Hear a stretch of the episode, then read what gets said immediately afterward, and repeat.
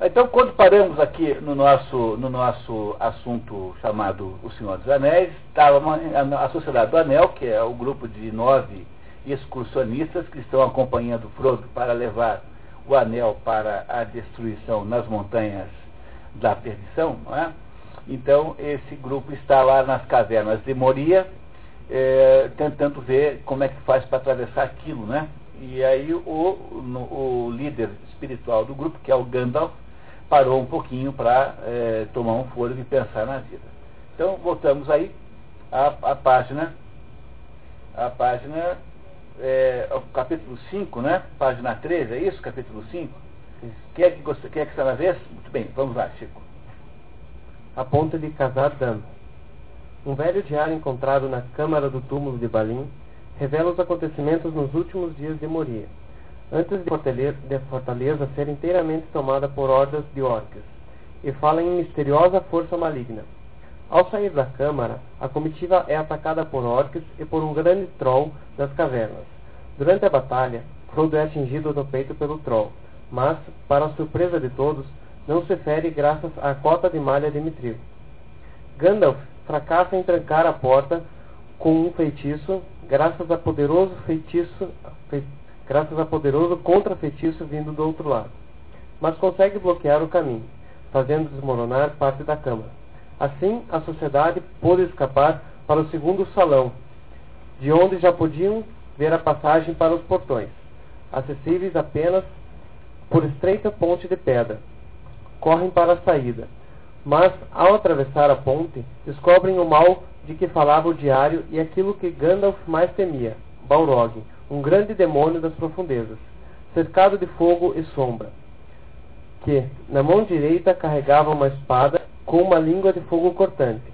Na mão esquerda, trazia um chicote de muitas correias.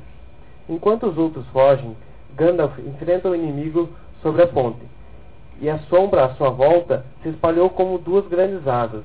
Levantou o chicote, e as correias uniram e estalaram. Saía fogo de suas narinas. Gandalf ficou firme. Você não pode passar, disse ele. Os orcs estavam quietos e fez-se um silêncio mortal. Sou um servidor do fogo secreto, que controla a chama de Anor. Você não pode passar, o fogo negro não vai lhe ajudar em nada. Chama de Udum. Volte para a sombra, não pode passar. Gandalf destrói a ponte sobre o monstro com o feitiço e, enquanto os outros fogem, o Balrog mergulha nas profundezas, arrastando com ele Gandalf enroscado no chicote. O resto da sociedade consegue sair a salvo de Moria, mas a tristeza tomou conta deles, que choraram por muito tempo, alguns em pé e quietos, alguns atirados ao chão. Dum, dum, as batidas dos tambores foram ficando mais fracas, até que não se ouviu mais nada. O, hoje a primeira, a primeira baixa, né? O Gandalf na luta com o Balrog dentro das cavernas de Moria, então é morto. E o grupo então agora é só é composto de oito pessoas, oito indivíduos, já sem o Gandalf. Que foi um prejuízo muito grande, né? Afinal, tratava-se do mais importante de todos eles. Mas vamos ver o que, como é que ele se sai. Roseli, por favor. Capítulo 6, Lotório. Aragorn assume o comando da sociedade e cuida dos feridos. Após lamentar a perda de Gandalf e, e temendo a realização, a retaliação dos orcs, a sociedade prossegue rapidamente em direção à floresta de Lórien, cruzando o rio Nin, eh, Ninhondel, onde são abordados por elfos liderados por Alder.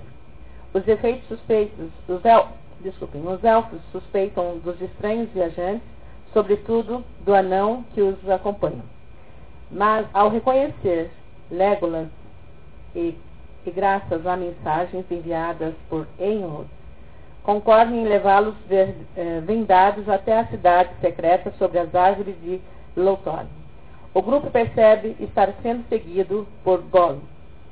Ao aproximar-se do centro de, da floresta de Lórien, cruzam a colina, a, a colina de Serin a Anrod, onde Aragorn parece ficar muito feliz, como se o local lhe despertasse belas recordações. Despertando de seu desvaneio, devaneio, olhou para Frodo e sorriu. Aqui está o coração do reino élfico, na terra, disse ele. E aqui mora meu coração para sempre. a menos que haja luz além das estradas escuras que devemos percorrer, você e eu. Venha comigo. E segurando a mão de Frodo, decidiu, eh, deixou a, coluna, a colina de Seren a Ahand, para a qual nunca mais retor, retornou em vida. Capítulo 7. O espelho de eh, Galadriel. Galadriel. Na cidade élfica de Caras eh, Galadon, os viajantes conhecem, no grande salão construído sobre a mais alta árvore da, da floresta, o casal que a governa, Celeborn e Gala, Galadriel, senhor e senhora de Lórien, que lamentam a perda de Gandalf, de quem eram velhos amigos. Todos os membros da sociedade ficam com a sensação de ter suas mentes lidas por Galadriel, que parecia estar telepaticamente oferecendo a cada um aquilo que mais desejava. Todos eles pareciam ter tido uma experiência semelhante. Cada um sentiu que se lhe oferecia uma escolha entre uma sombra cheia de medo, se encontrava lá na frente, e alguma coisa profundamente desejada que se apresentava clara aos olhos do espírito. E que, para tê-la, Bastava desviar-se da estrada e deixar a demanda e a guerra contra Saulo para, para outros. Tive também a sensação, disse Guillaume, de que minha escolha permaneceria em segredo e seria apenas de meu próprio conhecimento. Para mim pareceu muito estranho, disse Boromir. Talvez tenha sido apenas um teste e ela pensou em ler nossos pensamentos para seus próprios propósitos, mas quase poderia dizer que ela estava nos tentando e oferecendo o que ela fingia ter o poder de nos dar. Durante a estadia em Caras uh, Galadon, Legolas e Gimli aproximam-se de todos, uh, aproximam-se e todos aprendem sobre a história dos elfos. Numa determinada noite, Frodo e Sam são levados por Galadriel até uma fonte que reflete como um espelho capaz de mostrar imagens de lugares e tempos distantes, passados ou futuros. Galadriel permite que olhem no espelho, mas adverte para os perigos de interpretar ou deixar-se guiar pelas imagens por ele reveladas.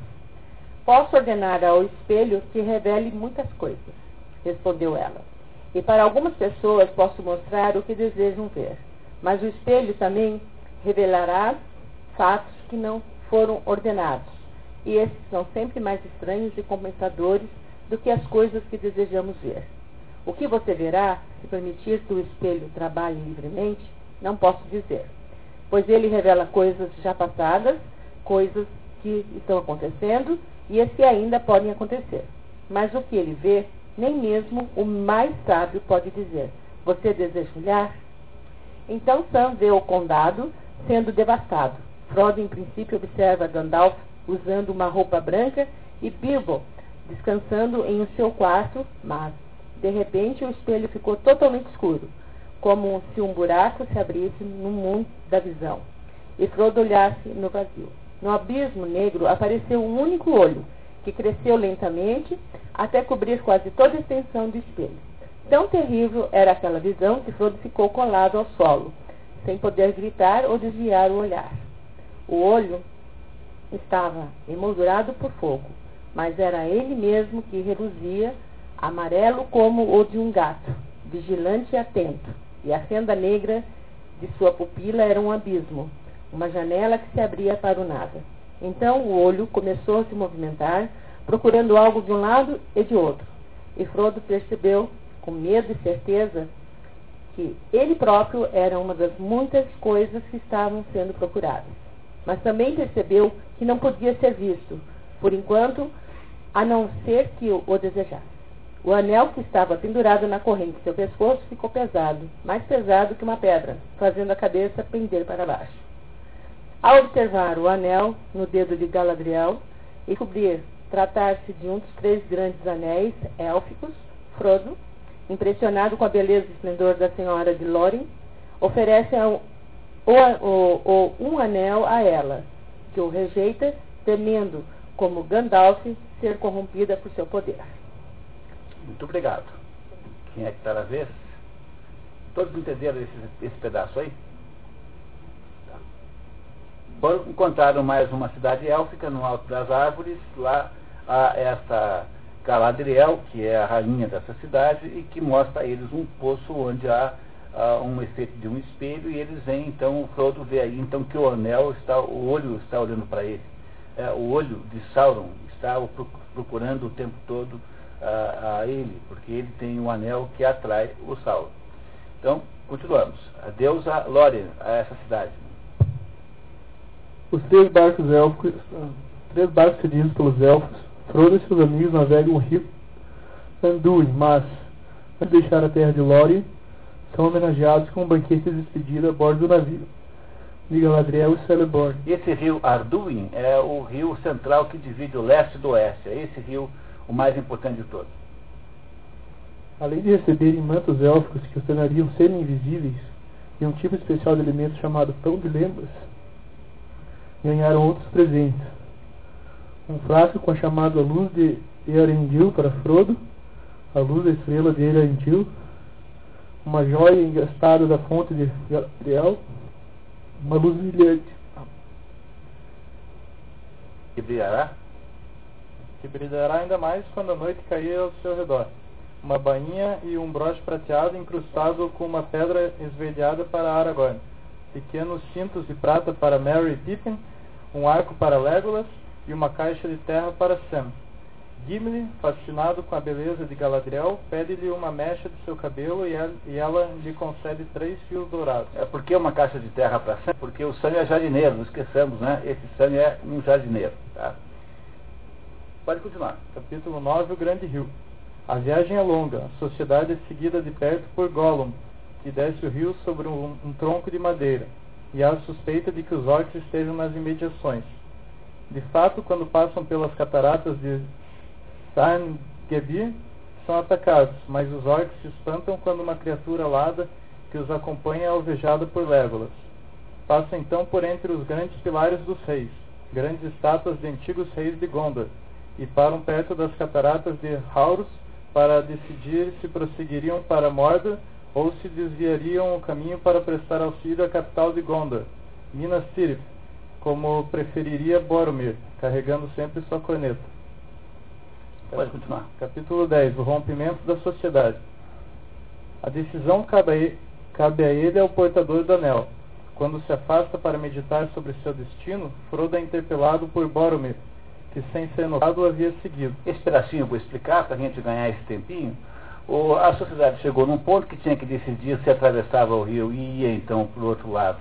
Né? Se ia para o lado leste, digamos, estavam no rio, né? se iria para o lado leste e, e, tentando destruir o anel, ou se iria para ficar no lado eh, direito do rio, ou seja, o lado oeste, para quem está olhando a fotografia, para ir ajudar Boromir lá em Minas Tirith.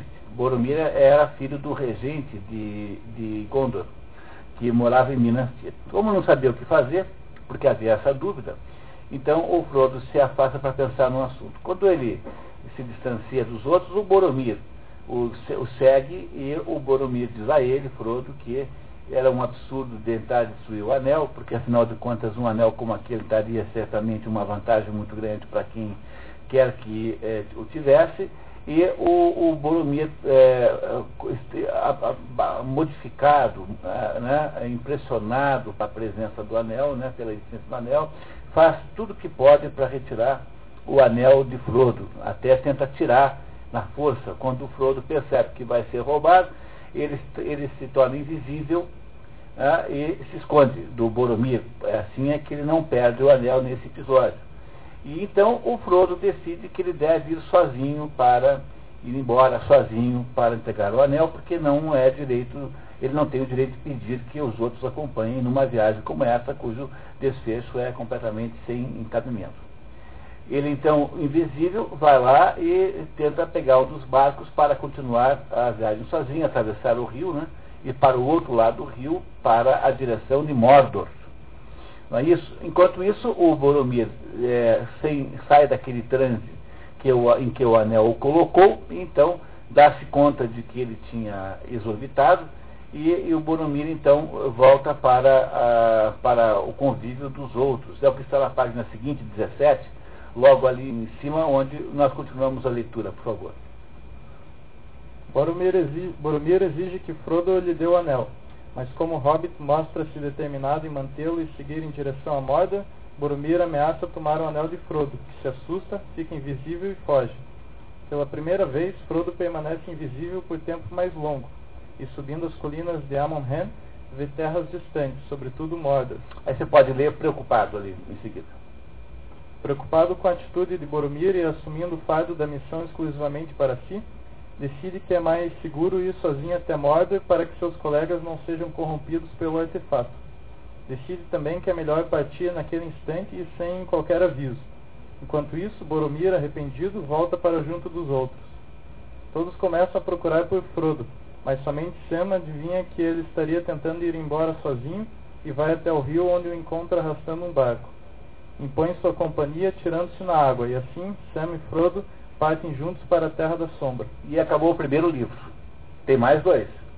Esse primeiro livro acaba então quando a sociedade está desfeita, porque o Gandalf morre, o Sam e o Frodo juntos vão embora para tentar entregar, destruir o anel sozinhos. E os outros todos ficam lá é, né, é, sem que eles tenham se despedido deles. Então vamos ver o que acontece agora em seguida. Muito obrigado. Quem é que está na vez, por favor, Paulo? Vamos lá, livro 3.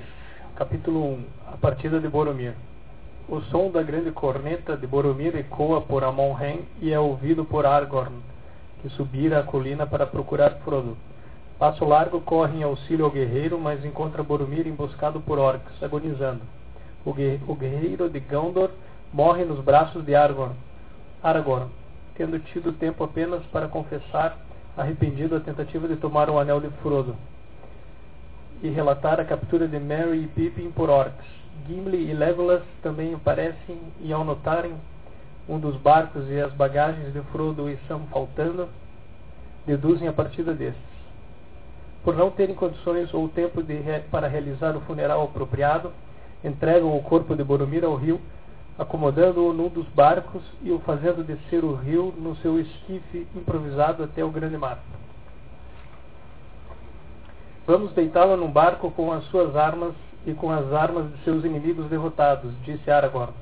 Vamos enviá-lo à cachoeira de Hauros e a oferecê-lo aos Anduin. Ao rio, né? Ao rio Anduin. Ao rio Anduin. O rio de Gondor cuidará para que pelo menos nenhuma criatura maligna des desonre seus ossos. Os três membros restantes da comitiva decidem tentar resgatar Merry e Pippin e iniciam a caçada aos orcs que os haviam levado. Com ou sem esperança, seguiremos a trilha de nossos inimigos, e aí deles se acaba acabarmos sendo mais rápidos.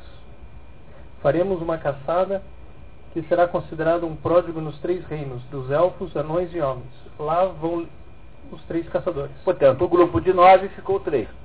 O Gandalf morreu o Sam e o, e o Frodo foram com o barco sozinhos. O Boromir morreu. E os dois hobbits eh, que tinham sobrado foram sequestrados por orcs. Sobraram só, portanto, o anão, o elfo Legolas e o, o, Aragorn, o homem Aragorn. Esses três, então, resolvem ir atrás do, dos dois sequestrados, né, seguindo a trilha dos orcs. Muito obrigado, Paulo. Está vez, Cláudio. Capítulo 2 Cavaleiros de Rohan Por três dias o trio remanescente segue a trilha dos orcs e no quarto encontra a tropa de Horin. Cavaleiros do reino de Rohan, que segundo Aragorn são voluntariosos e cheios de orgulho, mas têm o coração sincero. São generosos em pensamentos e ações, destemidos, mas não cruéis. Sábios, mas incultos, não escrevendo nenhum livro, mas cantando muitas canções a maneira dos filhos dos homens antes dos anos escuros. Os cavaleiros são liderados por Eomer, sobrinho do rei Theoden de Rohan, que lhes informa terem enfrentado e derrotado dois dias antes um grupo de orcs, sem que, contudo, tenham encontrado qualquer vestígio das criaturas pequenas a que o trio chama de hobbits e que causa espécie. É, o pessoal não conhece os hobbits. Então, veja, há os mistérios todos nessa situação, porque os Rollins, que são vizinhos de Gondor, ah, estão mais ao norte de Gondor, estão entre Gondor, portanto, e o Condado não conhecem os hobbits, que atribuem serem apenas uma espécie de figura mitológica. E eles então acham muito estranho aquilo, podemos pular a citação e ir direto para Elmer. Elmer explica que, graças a Gandalf, sabe que a guerra entre Rohan e Isengard, terra controlada por Saruman, é inevitável mas lamenta o rei não ter ouvido o Mago Cinzento. O Mago Cinzento é o Gandalf, lembra que ele é cinzento, e o Mago Branco é o Saruman. Então, esse Saruman que domina Isengard, que é, lembra que ele havia atraído os magos e havia se bandeado para o lado do Sauron, é isso? É essa guerra que vai nascer entre este é, Saruman e os, os homens de Rohan. Continuamos. A Aragorn e seus companheiros é concedida permissão especial para atravessar as terras de Rohan e Eomer, cede-lhes um par de cavalos pertencentes a cavaleiros caídos na batalha contra os orcs. O trio, com Legolas e o anão montando o mesmo animal, vai investigar os vestígios da batalha entre os orcs e os Rohirrim, à procura de pistas dos hobbits. Ao acampar ao lado da floresta de Pangon, vem aproximar-se e rapidamente aparecer um velho homem vestido de branco, que julgam ser Saruman espionando. Ó, tá, podemos continuar? Mas pode continuar mais um pouquinho então. Capítulo 3, os Uruk-hai. A narração retrocede para a perspectiva dos hobbits raptados, que são poupados porque seus captores haviam recebido ordens de não matá-los antes de achar o anel. Pippin lamenta-se. Gostaria que Gandalf não tivesse persuadido Elrond a permitir que viéssemos, pensou ele. Que fiz de bom? Nada. Fui só um peso morto, um passageiro, uma peça de bagagem. E agora fui raptado e sou uma peça de bagagem para os orcs. No entanto, desentendimentos entre os orcs, que pertenciam a clãs diferentes e falavam idiomas diferentes, fazem com que eles briguem entre si. Quando um grande e orgulhoso Uruk-hai chamado Girshnak leva os hobbits para longe para melhor os revistar. É morto pelos cavaleiros de Rohan que acabam liquidando o resto dos orcs. Os hobbits pequenos não são percebidos na luta e escapam rastejando para a floresta. O capítulo 4 eu vou explicar, não vamos poder, não, não precisamos ler, é um dos capítulos mais fracos da história. É o capítulo em que os, esses dois hobbits, o Pippin e o Merry, se meteram na floresta dentro para escapar dos orcs e encontram uma árvore falante e andante. Essa árvore falante e andante chama-se barbárvore, barbárvore, que na, aí na tradução que nós temos aí, então a, bar, a né, tá vendo lá? Barbárvore, que é uma mistura de uh, árvore com bárbaro, alguma coisa assim, de barba, né, com barba. Essa árvore diz a eles que ela é, chama-se na verdade um ente, ente é NT, e que ela é uma, um tipo de árvore de que há muitas outras, mas estão todas em decadência, estão é, cada vez mais raras e que é, eles estão muito preocupados porque o vizinho da floresta, que chama-se Saruman, que é o mago, o mago branco, é, tem feito devastação da floresta para retirar linha com a qual ele está alimentando as fornalhas em Isengard, de uma fábrica de orcs. Ele montou uma fábrica de orcs, criaturas desagradabilíssimas, ali ao lado, que é movimentada com a lenha dessas madeiras. Então esta, esta árvore conduz esses dois aí, os dois hobbits, para um entebate. Um entebate é uma, uma reunião, um debate entre, entre são essas árvores especialíssimas. E nesse entebate, então, as árvores decidem que vão atacar Isengard é, para acabar com aquela destruição. No filme, conta-se uma história muito diferente no filme, então, as árvores não decidem atacar Isengard e só o fazem depois que os dois hobbits fazem uma porção de chantagens emocionais, muito mal, muito diferentes do que está aqui no original. No, no original, na, no entebate, os, os, as árvores, então, não todas, mas aquele tipo de árvore decide atacar, então, o Saruman, que estava destruindo não é, é o que está contado na página 20, logo no alto da página. Querem, por favor, eh, pode ler, por favor, então, a próxima pessoa, por gentileza? Por causa da devastação produzida por Saruman, Bar,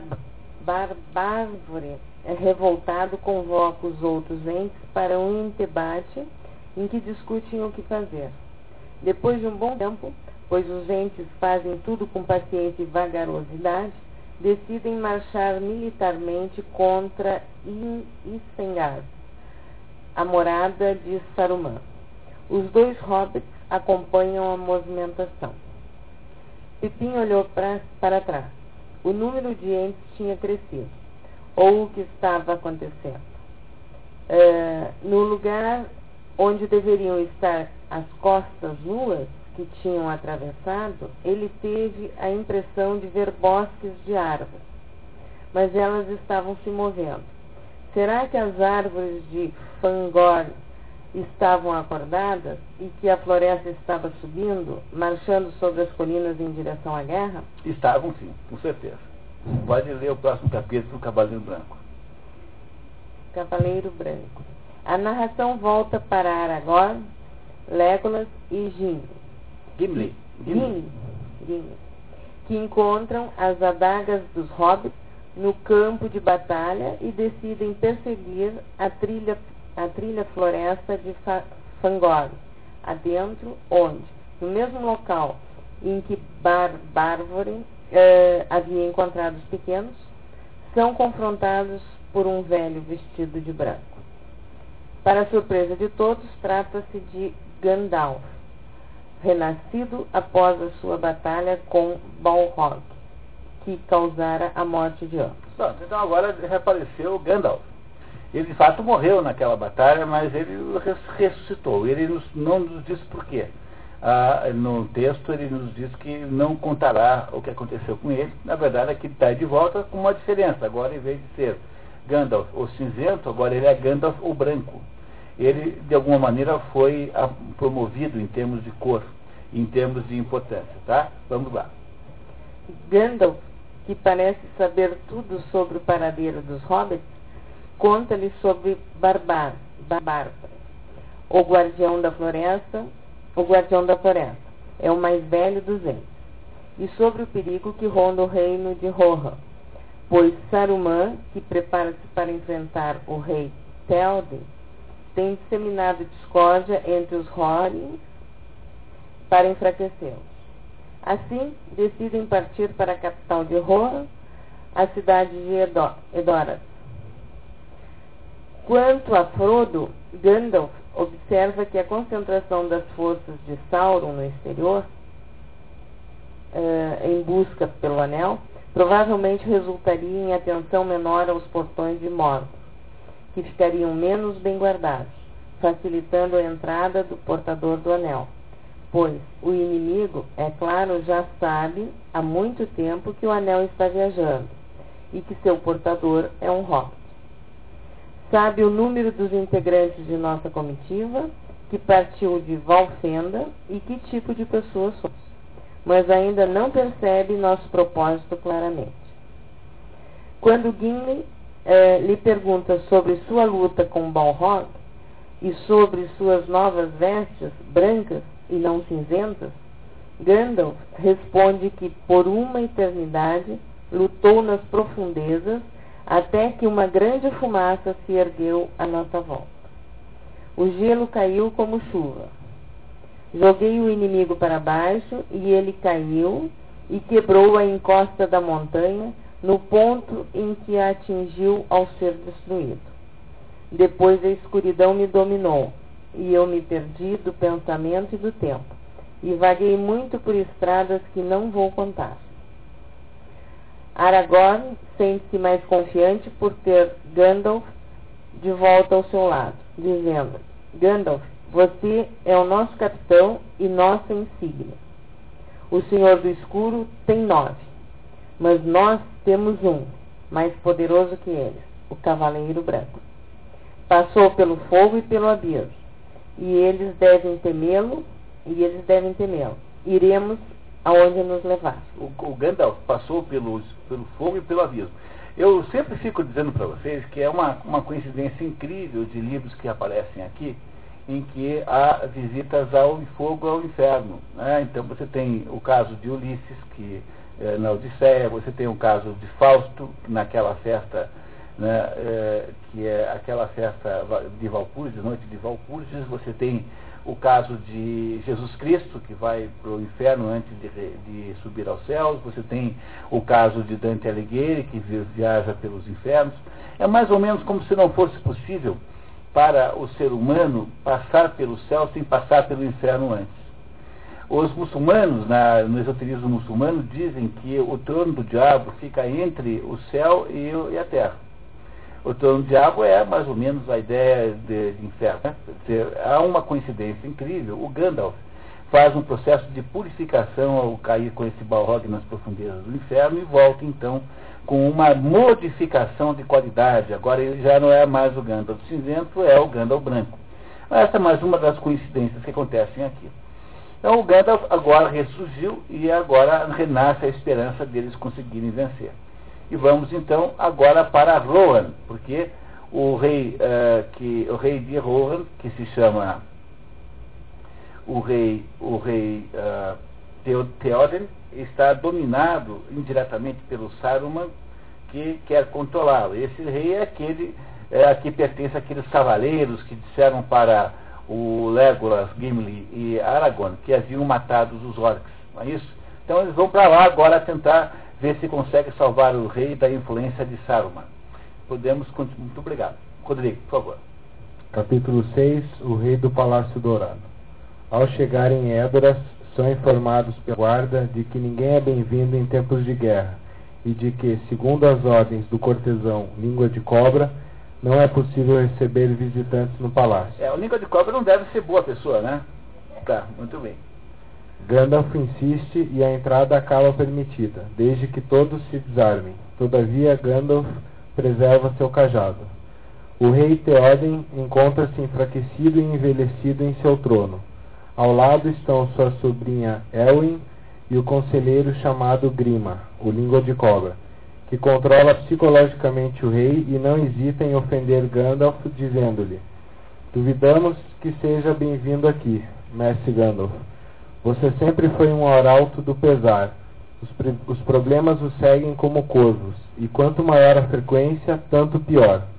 O mago fica furioso e denuncia a língua de cobra como um falso conselheiro a serviço de Isengard. Derrubando Grima como um relâmpago de seu cajado, Gandalf exorta o rei a acordar e reivindicar sua força e autoridade.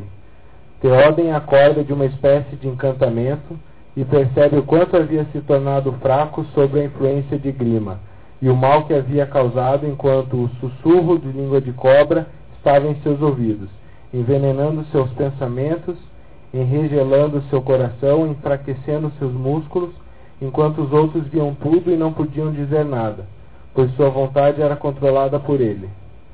Theoden confronta seu traiçoeiro ministro, acusando-o de traição e dando-lhe a alternativa de lutar contra Isengard junto com Rohan ou fugir. Grima foge e o rei ordena a libertação de seu sobrinho Elmer, que havia sido preso por ter se voltado contra o mau conselheiro. O senhor de Rohan presenteia Gandalf com, com o cavalo Fax, oferecendo também armaduras para seus companheiros. É, antes, né, ele já tinha um cavalo que tinha sido emprestado o cavalo. Agora o rei dá de presente para o Gandalf, o tal cavalo branco. O rei Rohan decide enfrentar Saruman com seu exército e designa sua sobrinha Elwin para governar Edoras na sua ausência. No filme, a Elwin vai parar lá no castelo, no, no abismo de, de, de Helm, porque o filme quer fazer um par é, romântico entre ela e o, o Aragorn. Mas, na verdade, na história original, essa moça fica lá em Édoras e não vai para guerra nenhuma. Né? Então é apenas uma invenção comercial do, do, do filme. Capítulo 7 O Abismo de Helm Théoden e suas tropas, acompanhado de Aragorn, Gimli, Legolas e Elmer, cavalga para o sul. Legolas e Gandalf percebem sombras se movendo à distância, e o mago, pressentindo perigo, pois julga com razão tratar-se de um exército de orcs, parte sozinho em grande velocidade para Isengard, para pedir ajuda aos entes, e diz ao rei que leve as tropas de Rohan para a segurança da fortaleza do abismo de Helm. Na fortaleza, os, Ro os Rohirrim são atacados por gigantesco exército de orcs e homens selvagens do sul. A batalha é difícil e Telden chega a julgar a vitória impossível, já que os atacantes conseguiram dinamitar os muros até então inexpugnáveis. No entanto, concentrados no forte da trombeta, os cavaleiros resistem e emergem para o contra-ataque no mesmo momento em que Gandalf retor retorna com a ajuda de Erkenbrand, um senhor do, Fo do Fold Ocidental. Os orcs são encurralados em uma floresta recém-nascida, armadilha preparada pelos Ents. Assim, os inimigos em fuga passaram gemendo sobre a sombra das árvores que os esperava, e daquela sombra nenhum deles saiu de novo. Então, então os orcs todos foram que tentaram matar os, os cavaleiros de Ror, os né, cavaleiros de Rohan, são, são então de, é, mortos, são, são então derrotados pelas forças Rohan, com a ajuda de pessoas que vieram trazidas pelo Gandalf e pelas árvores que montaram uma floresta armadilha, quando os orcs entraram nela para se esconder, foram mortos pelas árvores. Então, aí, daqui para frente, pessoal, para que a gente possa ter aí um bom debate sobre o conteúdo, eu vou mais ou menos resumindo a continuação da história. A gente vai ler ainda mais um pouquinho, tá? É, daqui a pouquinho. O que acontece em seguida, no capítulo 8, a estrada para Isengard, é que depois dessa vitória, o grupo volta para Isengard para ver o que havia acontecido lá e descobre que as árvores tinham destruído tudo. As árvores, lembra que haviam feito aquele embate?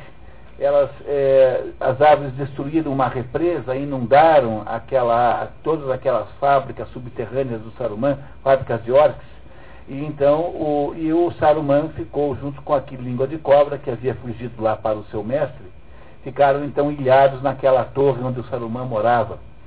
O, no, no, capítulo 9, então, eles também, o, a, comitiva que vem lá do abismo de El encontra o Pippin e o, e o Merry lá, que os dois né, julgavam perdidos, estavam então, até então ainda sequestrados. Então, reface um pouquinho a sociedade, apenas com a ausência do Sam e do Frodo, que estão tentando entregar o anel para as profundezas do fogo, e o Boromir, que havia, que havia morto definitivamente, de fato, né? Muito. Bom, quando chega no capítulo 10, então, o Saruman que está bloqueado, ele tenta fazer uma negociação usando uma voz, uma feitiçaria e com, usando então de, um, de habilidades de sedução, tenta conseguir que o rei de Rohan e o Gandalf façam com ele um acordo para que ele não se sinta tão derrotado. Ele, na verdade, é repelido, o anão o chama de maligno, há uma briga entre eles, e o, o língua de cobra tenta atingir Gandalf, jogando em Gandalf uma esfera de vidro que ele em língua de cobra não sabia o que era e que foi eh, não chegou a pegar no Gandalf. E o Merry pegou aquela pegou aquela aquela esfera e guardou e em seguida descobre-se no capítulo 11 que aquela esfera é um palantir. Um palantir é uma espécie de esfera de comunicação pela qual você olha para se comunicar com outras pessoas aquela esfera era muito perigosa porque por ela o uh, Sauron podia descobrir onde estava o anel se o Sauron pudesse se comunicar com alguém da comitiva da sociedade, contasse para o Sauron que o anel estava viajando com o Frodo. Quando essa, esse perigo o Gandalf tenta impedir dormindo agarrado na esfera, mas o, o Pippin, que é encrenqueiro e é um sujeito assim, é, muito é, assim, moleque, vai lá de noite, tira com todo cuidado das mãos do Gandalf, olha na esfera e entra em contato com o Sauron. Quando o Gandalf descobre isso, retira dele a esfera, e é muito tarde o Sauron já, é, não, não que o Sauron tenha recebido alguma informação importante, mas de certo modo houve até um benefício nisso, porque agora o Sauron ficou eh, duvidando sobre quem é que tinha um anel de verdade. Houve uma certa confusão para o Sauron. Mas essa confusão quase gerou o final de toda a história com essa, com esse, com esse, com essa falta de cuidado do, do, do Pippin. Enquanto isso, o, enquanto isso está acontecendo no leste, né, ou seja, está acontecendo em oeste, perdão, em, na, no mesmo de Helm, a leste, em direção a Mordor, seguem então o Frodo e o, e o Sam, e são finalmente interceptados por quem? Pelo Smeagol. O Smeagol, que também se chama nessa altura de Gollum. E o Gollum quer fazer tudo para tirar deles o anel. O Gollum não é um agente do Sauron, mas o Gollum gostaria de rever o, reaver o anel pela mesma razão que todo mundo quer o anel, para ficar com o poder que o anel representa. E o Gollum então tenta reaver o anel, ele é subjugado pelos dois hobbits, e então, sendo então preso, o Gollum então faz uma cena terrível e pede perdão e coloca-se à disposição dos dois para levá-los até Mordor. O Gollum é uma criatura é, ambígua, ambivalente, porque dentro dele existe ainda a lembrança da sua, do seu passado como Smeagol, ou seja, como uma espécie de hobbit bom, e ao mesmo tempo em que há o próprio Gollum, que é a degeneração dessa figura inicial, original, chamada Smeagol, e, esse, e esse, essa criatura então está o tempo todo ambivalentemente falando com ela como se falasse com outra pessoa. Né? Então ele conversa com si mesmo como se fosse né, uma outra pessoa. Então, há uma, uma, uma esquizofrenia, no sentido técnico da palavra, entre dentro dessa mesma criatura chamada Gollum. E o Gollum, no entanto, é aceito como guia pelos dois, porque nenhum dos dois tem a menor ideia de como é que chega em Mordor. É, sabendo que seriam dificílimas as, as, as, as, estradas, eles aceitam que esse Gollum os, os, os guie. No entanto, eles mantêm com relação ao Gollum uma certa, um certo ceticismo e um certo cuidado, uma prudência, tempo, sobretudo Sam, que não confia no Gollum de jeito nenhum. Aí o que acontece é que o Gollum, no capítulo 2, né, vai levando aí os dois pelos pântanos, vai é, os carregando. A grande vantagem é que o Gollum não come o pão de, de, de, de lembas. A única comida que os dois têm é o pão élfico de lembas, que é um pão de extrema capacidade de nutrição, e o Gollum acha aquilo a coisa mais nojenta do mundo e vai, de vez em quando, conseguindo pescar um peixe que ele come cru. O Gollum é uma criatura animalesca. É, não deixa de ter certo, certa, certa, é, alguns aspectos positivos, mas é basicamente um sujeito decadente, assim, de, é uma criatura degenerada. E ele não come a, as mesmas, a, a, o, o, o, pão de, de lembas, que é o pão élfico que eles carregam, e ele não quer de modo nenhum que o anel caia na mão do Senhor do Escudo. Ele sabe que o, o Sauron quer o anel porque já esteve preso lá é, e provavelmente foi torturado pelo Sauron para contar onde estava o anel, porque ele quer o anel para si. O Gollum não, não é associado ao Sauron. Ele é um sujeito que quer ficar com o anel, como todo mundo quer ter o poder que o anel representa. É isso? Então, eles vão atravessando os pântanos, todas as regiões mais inóspitas que possa imaginar, até que no capítulo 3, na página 25, eles chegam no portão, nos portões negros de, de Mordor. Mordor é protegida por um grande, uma única entrada, é totalmente é, é, contornada por montanhas, é uma grande entrada onde é um portão negro completamente fechado e eles não conseguem ir aí em frente, porque o portão impede. Então o, o, o Sam, que tem pouca paciência com o Gollum, o obriga a contar eh, onde é, qual seria o caminho alternativo. E aí então eles acabam indo por uma, uma região que ainda não está totalmente tomada pelo espírito eh, maligno de, Sol, de Sauron. É uma região onde há, eh, digamos, prados e florestas, e a água limpa e animais silvestres. E nessa região, então, finalmente, o, o, o caça um, dois coelhos e esses dois coelhos então são assados pelo, pelo Sam. O, o, o Gollum se irrita profundamente com a perspectiva de assar os coelhos, porque o coelho cru tem muito mais gosto para alguém como o Gollum. Né? E, só que ao assar aqueles coelhos é feito um pouco de fumaça, essa fumaça então é, atrai aí no capítulo 5 um outro guerreiro humano que estava nas imediações chamado Faramir. Faramir é irmão do Boromir. Boromir é aquele que morreu é, tentando impedir que os orcs é, sequestrassem os dois pequenos hobbits. É isso, lembra do Boromir, né? E o Faramir, sem denunciar-se como irmão do Boromir, acha muito estranho aquele trio, obviamente que o Gollum dá no pé, porque ele percebe perigo. E o Faramir ouve ah, as explicações daqueles dois hobbits, que não contam para ele da sua missão, mas ele acaba descobrindo sozinho. No filme pinta-se esse Faramir muito mal, como sendo querendo também pegar o anel. Isso não acontece no livro em momento nenhum, nenhum, nenhum, nenhum. No livro o Faramir não tenta pegar o anel, ele na verdade compreende. E no, no, no filme não, pinta-se o Faramir também como sendo um sujeito invejoso do anel. Ele não faz nada disso. E o Faramir então leva os dois hobbits para comer alguma coisa, para descansar na sua caverna oculta sob o véu de uma, de uma uh, cachoeira. Então a cachoeira encobre a entrada da caverna. No dia seguinte àquele descanso, os homens de Faramir, aqueles soldados, aqueles comandos, descobrem um golo tentando caçar peixes num determinado lago que era proibido e que ficava ali ao lado da caverna. Faramir desconfia que aquele ali é o terceiro é, daquele pequeno grupo e chantageia o Frodo dizendo que se o Frodo não ajudar a capturar o Gollum, eles iriam matar o Gollum a flechadas, que a, o lago era vigiado. Frodo então vai lá e convence o, o Gollum a, a vir para a direção dele, o Gollum é preso, é interrogado sem grandes violências assim, e depois é libertado junto com o Frodo e com o Sam para que pudessem partir juntos. O Gollum, na verdade, é perdoado assim sob suci. É colocado, é colocado condicionalmente em liberdade, contanto que responda, obedeça ao, ao, ao Frodo. O Gollum não entende nada disso, então acha-se meio traído. Né? Então, aquele pedaço do, do Gollum que é contra o Frodo ficou é, fortalecido. Né? Então ele dizia para, para o outro assim, kill him, hate us, kill him. Né? Ficava com aquela conversinha de, de Gollum.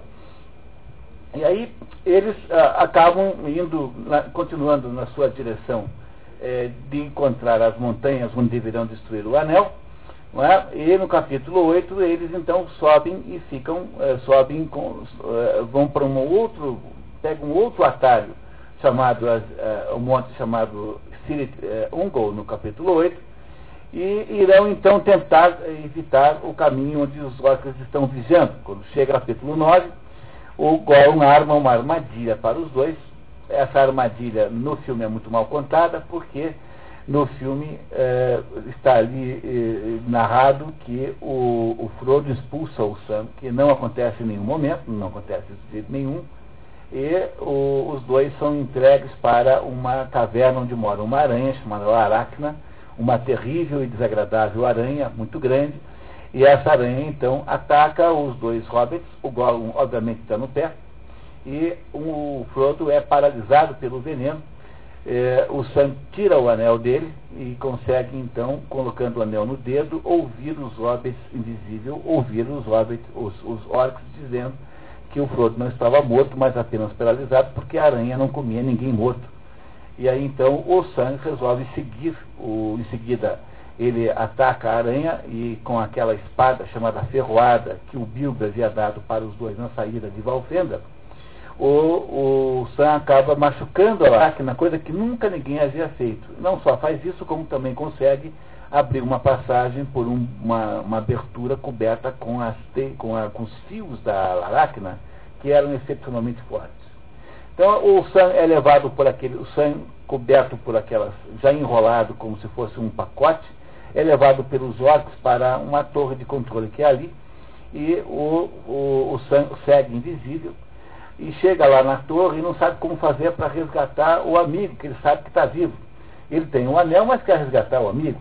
E aí então começa uma briga terrível entre os orcs, porque os orcs são de duas facções diferentes, que falam línguas diferentes e que têm diferenças muito grandes. Os orcs então mais ou menos se entrematam e o Sam então consegue resgatar o Frodo e continua então é, com o Frodo na direção das, das, da, da, da da, dos abismos de fogo onde deverá destruir o, o anel. O, o Gollum está nesse momento desaparecido, mas eles conseguem agora entender o que os orcs dizem, ficando invisíveis de vez em quando, eles descobrem que o Gollum ainda está vivo.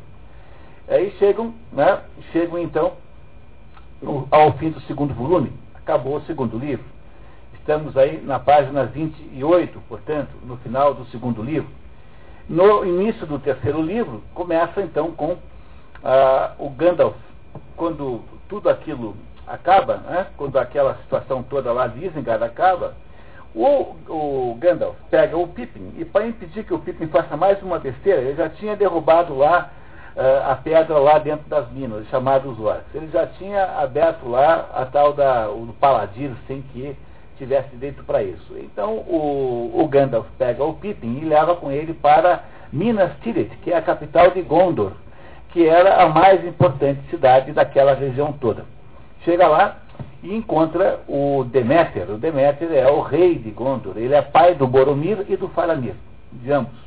O Faramir é mais novo que o Boromir. Quando chega lá, encontra o rei, um rei profundamente decadente, tão decadente que a tal da árvore branca, que era uma árvore mágica que garantia a vitalidade de Gondor, já estava morta há muitos e muitas dezenas de anos. Havia, desde que havia se retomado a atividade, a retomada a atividade do anel, toda aquela região estava lentamente se perdendo. Enquanto então este rei, profundamente magoado com a perda do filho Boromir, que ele, a essa altura, já sabia que tinha morrido, e uh, tentam alertar o rei para a necessidade de tomar medidas contra as tropas uh, de Sauron, que viriam necessariamente atacá-lo o rei encontra-se num estado de desinteresse profundo e, mais ou menos com ódio do fato de que o seu filho Boromir tinha morrido, ele envia o filho Faramir para uma missão suicida, ou seja, para uma missão da qual ele não poderia voltar vivo. Faramir obedece o pai e vai para essa missão suicida e volta logo em seguida, já flechado por uma, por uma, por uma ponta de flecha uh, envenenada e o rei, então, recebe o filho nas suas mãos, o, o filho que está moribundo, e resolve imolar-se com o filho, ambos vivos, na casa dos mortos, que é um pedaço do castelo onde se faz isso, imola-se os mortos. O rei, então, Deméter, o Deméter, o rei de Gondor, completamente louco, abandona o Estado, o governo, e Gandalf, uma, o, o branco agora, assume o comando das tropas que irão rechaçar as, as, as, que irão rechaçar os inimigos, as tropas de Sauron. Antes de que isso acontecesse, o rei eh, de Gondor havia pedido auxílio para os vizinhos. No filme, quem faz isso é o Gandalf, mas não é a verdade. Na verdade, no livro, quem pede o auxílio é o rei de Gondor. E havia tropas chegando e chegavam a cada momento, tropas ah, associadas, aliadas a Gondor para lutar contra Sauron. Mas essas tropas eram todas muito pequenas e não seriam capazes de rechaçar um exército muito, muito, muito maior que Sauron havia eh, enviado para atacá-lo. Enquanto isso, enquanto isso acontecia, o rei de Rohan, que havia safado já no primeiro ataque, arrumava as suas tropas em Edoras para poder atacar, vir ajudar Gondor contra Sauron. No entanto, o, o, o, o Aragorn, que, era, que estava lá junto naquele, naquele episódio do abismo de Helm, ele é, resolve tomar um outro caminho e resolve ir para as sendas dos mortos, que era um lugar maldito que havia ali, do qual ninguém podia sair, porque ali existiam guerreiros fantasmas que estavam condenados a passar o resto da sua existência sob a forma espectral, por terem traído o antigo Isildur, ou seja, o antepassado de Aragorn. Aragorn então vai até o, o reino, o reino dos mortos ali e diz para aqueles guerreiros espectrais que ele os libertaria daquela maldição caso eles os ajudassem a atacar as tropas de Sauron. Feito isso, então, é, começa uma grande batalha que no filme é extremamente bem feita, uma batalha monumental, que é, né, não é isso? Que é a batalha do cerco de, de, de Gondor. Estamos aí agora nessa altura no capítulo 4, né? no capítulo 4, então temos aí a descrição do cerco de Gondor, quando os, os, os, as tropas de orcs de Sauron começam levando muita vantagem. Gandalf é, coordena as tropas de Minas Tirith contra os, os, atacantes, enquanto isso o rei louco Deméter tenta matar-se com o filho moribundo na casa dos mortos. Ah, ah, os, os defensores começam tendendo a perder, não é? Tendo a perder, no entanto, na medida em que chega Rohan e depois em que chegam os cavaleiros espectrais, então a luta torna-se é, é, contrária, né? a situação modifica, é, inverte-se, e finalmente Sauron é completamente derrotado na cavalgada dos Rorins, na capítulo 5. Isso aqui é certamente homenagem à cavalgada das Valquírias, né? de, de Wagner e aí então, eh, até o fim mais ou menos desse, desse, aí deste capítulo, o que acontece de importante é que o rei, o rei de, o rei de Rohan, né, ele acaba sendo morto nessa batalha, apesar de que houve aí uh, ajuda muito grande do Pippin, e o Aragorn, eh, havia uma lenda que dizia que os reis tinham poder de cura. Aragorn então testa essas suas habilidades e acaba mostrando que ele é o rei que precisava voltar a reinar em Gondor. Porque o rei de Gondor, chamado Denethor, não era rei, era regente. Era alguém que estava no lugar do rei. E então o Aragorn, nesse momento, e apenas nesse momento, fica claramente qualificado como o rei que estava voltando para recuperar a ordem recuperar o poder perdido pela, pela destruição que estava acontecendo por parte das forças malignas de Sauron. E então, o que acontece aí é que o, os, o Gandalf e os seus amigos, tendo vencido Sauron, pensam assim: bom, que interessa no fundo é que o Frodo consiga destruir o anel. Como é que nós podemos fazer para ajudar que isso aconteça? Bom, a única coisa possível é pegar as nossas tropas disponíveis e vamos marchar contra o portão negro de Sauron. Porque se fizermos isso, já que Sauron não sabe de fato que onde está o anel, é muito provável que ele nos ataque e então se distrai, quanto mais ele se distrair conosco, maior será a possibilidade de Frodo passar pelas defesas de Mordor. Fazem isso, chamam então o Sauron para a briga, e o, o Sauron manda lá um sujeito lá chamado Boca de Sauron, que é uma espécie de diplomata, tentar eh, pedir, mandar eh, que eles se rendessem, eles não aceitam, e começa então uma luta entre os remanescentes das tropas vencedoras da batalha de Minas Tirith e a, um imenso exército de Sauron muito maior do que ele. Enquanto isso, o Frodo e o Sam arrastam-se na direção finalmente da montanha onde deveriam eh, jogar o anel nas profundezas eh, cálidas né, do, do, do, do monte não tem mais água, não tem mais comida, é, estão completamente exaustos e, e, e, e, cansados. No entanto, uma força excepcional os faz continuar seguindo em frente. De um lado, nas portas de Mordor, há uma luta muito grande entre as forças do oeste, tentando chamar a atenção de Sauron, enquanto isso, os dois hobbits arrastam-se penosamente na direção da, das profundezas de fogo da montanha dentro da qual era para jogar o anel. O, nesse, quando eles estão praticamente chegando em cima, reaparece o Gollum. Aparece o Gollum, que eles sabiam que não estava morto, e tenta pela última vez impedir.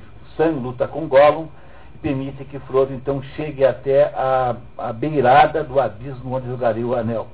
Na hora em que Frodo vai tentar fazer isso, ah, ele taqueja. E aí então estamos aí na, no capítulo 13, Montanha da Perdição. Você poderia ler, por favor, quem está na vez, tá? Então, é, lê ali, tendo de suportar um fardo, por favor. Tendo de suportar um fardo cada vez mais pesado, Frodo desmaia de exaustão e precisa ser carregado por Sam. Ao aproximarem-se da montanha, são atacados por Gollum e Sam o enfrenta. Enquanto isso, Frodo escapa e corre até a beirada das câmaras de fogo, mas não é forte o suficiente para arremessar o anel, e não resiste a colocá-lo no dedo. Cheguei, disse ele, mas agora minha escolha é não fazer o que vim aqui para fazer. Não vou realizar esse feito. O anel é meu. My precious. My, né? Eu Frodo dizendo my precious. E de repente, colocando-o no dedo, desapareceu da visão de Sam. Sam abriu a boca assombrado, mas não pôde gritar pois naquele momento muitas coisas aconteceram. Gollum ataca o Frodo, e na beira do, do abismo lutava como um ser ensandecido contra um inimigo invisível. Com uma mordida, a criatura arranca um dedo do hobbit juntamente com o anel. Mas extasiado por tê-lo recuperado, desequilibra-se e cai dentro dos poços de fogo da montanha da perdição. É, o, o Gollum cai com o anel, que ele arrancou um dedo do, do, do Frodo com uma mordida o Frodo não queria mais jogar o anel fora, porque o, jogar o anel fora seria ficar sem ele, mas ele é my precious, né? não é isso? Vamos ver o que continua. Continue, por favor. O espírito de Sauron perece juntamente com o anel, e todo o seu reino entra em colapso. Torres caíram e montanhas deslizaram, paredes desmoronaram e derreteram. Esboroando-se, enormes espirais de fumaça e jatos de vapor subiam, subiam e se espalhavam, até formarem um teto semelhante a uma onda ameaçadora. E sua crista alucinada se crispou e veio descendo e cobrindo tudo, espumando sobre a terra. Então, então, por fim, através das milhas da planície, chegou um, ribo, ribombo, crescendo até se tornar um estrondo e um, rugido ensurdecedores. A terra tremeu, e a planície arfou. Abriu-se em brechas, e o, e o Orodruim cambaleou. A missão estava cumprida, e Frodo, Frodo lembra-se das palavras de Gandalf, segundo as quais até mesmo Gollum tinha um papel a fazer. Se não fosse por ele, Sam, eu não poderia ter destruído o anel. A demanda teria sido em vão, no fim de tanta amargura. Então vamos perdoá-lo, pois a demanda está terminada, e com sucesso, e com sucesso, e tudo está acabado. Estou contente por tê-lo comigo, aqui no fim, no fim de todas as coisas, Sam. Muito bem. Daí para frente o que acontece é que o, o, aqueles orcs que estavam lutando com as tropas do oeste na frente dos portões, com a morte de Sauron, né, com a destruição do anel, eles se, automaticamente se perdem as forças e a, eles se dispersam e são mortos e trucidados e acaba fundamentalmente a história. A história só, no entanto, fica muito importante um pouco mais para frente, quando então o Aragorn, tendo sido então incompreendido como o rei que precisava voltar, tanto é que o terceiro livro chama-se A Volta do Rei, Aragorn é coroado por Gandalf, como se faz sempre em que o poder espiritual né, coroa o poder temporal. É coroado o novo rei das terras humanas, ou seja, o novo rei da Terra do Meio, e uh, Aragorn assume finalmente a, a, a coroa. Uh, começa a dispersão uh, dos, dos, do, da sociedade, no entanto, antes vem de Valfenda a princesa Arvin, que casa aí então com, com Aragorn, finalmente no final da história, sem que nós tenhamos até então sabido de verdade que os dois mantinham qualquer espécie de romance. A Arvin era aquela moça filha do, do Elrond, Elrond né? aquele primeiro lá eh, de Valfenda que nós encontramos no começo. Cada, há uma dispersão de todo mundo e eh, cada um vai para o seu lado e os quatro hobbits voltam para o condado. Chegando no condado, encontram um condado em polvorosa porque um, havia tudo, tudo mudado e havia sido implantada uma tirania da pior tipo possível que tiranizava todas as pessoas. Eles então não aceitam a tirania e descobrem que por trás da tirania estava o Saruman e o Língua de Cobra, que haviam fugido da torre e haviam estabelecido lá uma pequena tirania, é, mas muito menor do que a outra, né? Quer dizer, uma tirania sul-americana, assim, né? né? né? Lá, no, lá no condado. Esses quatro, então, organizam uma rebelião contra o, o Saruman, que acaba, então, é, sendo morto pelo, pelo Língua de Cobra e o Língua de Cobra sendo morto pelos Hobbits.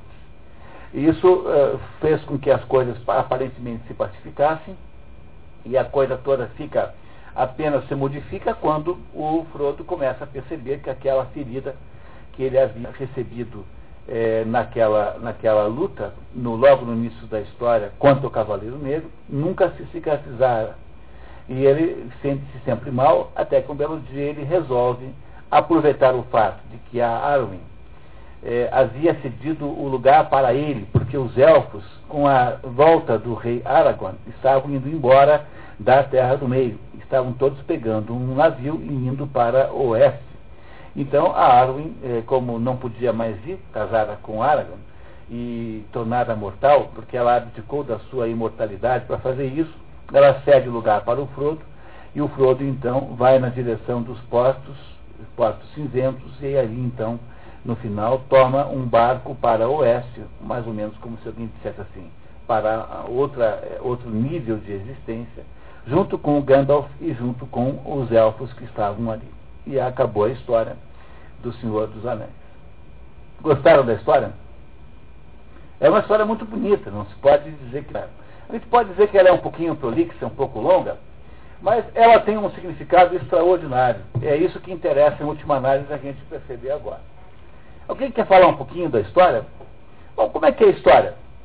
Ou há um anel é, maligno que é, está perdido, e esse anel, então, é, começa a, a, obter poder, é encontrado e começa a criar poder, fazendo-se notar pelas forças malignas essas forças malignas chamam Sauron, que estava, de, um, é, estava enfraquecido. Sauron, então, começa a procurar o anel para adquirir poder total e controlar todas aquelas eh, comunidades naquele mundo chamado eh, aí Terra do Meio, ou Terra Média, se quiserem chamar assim.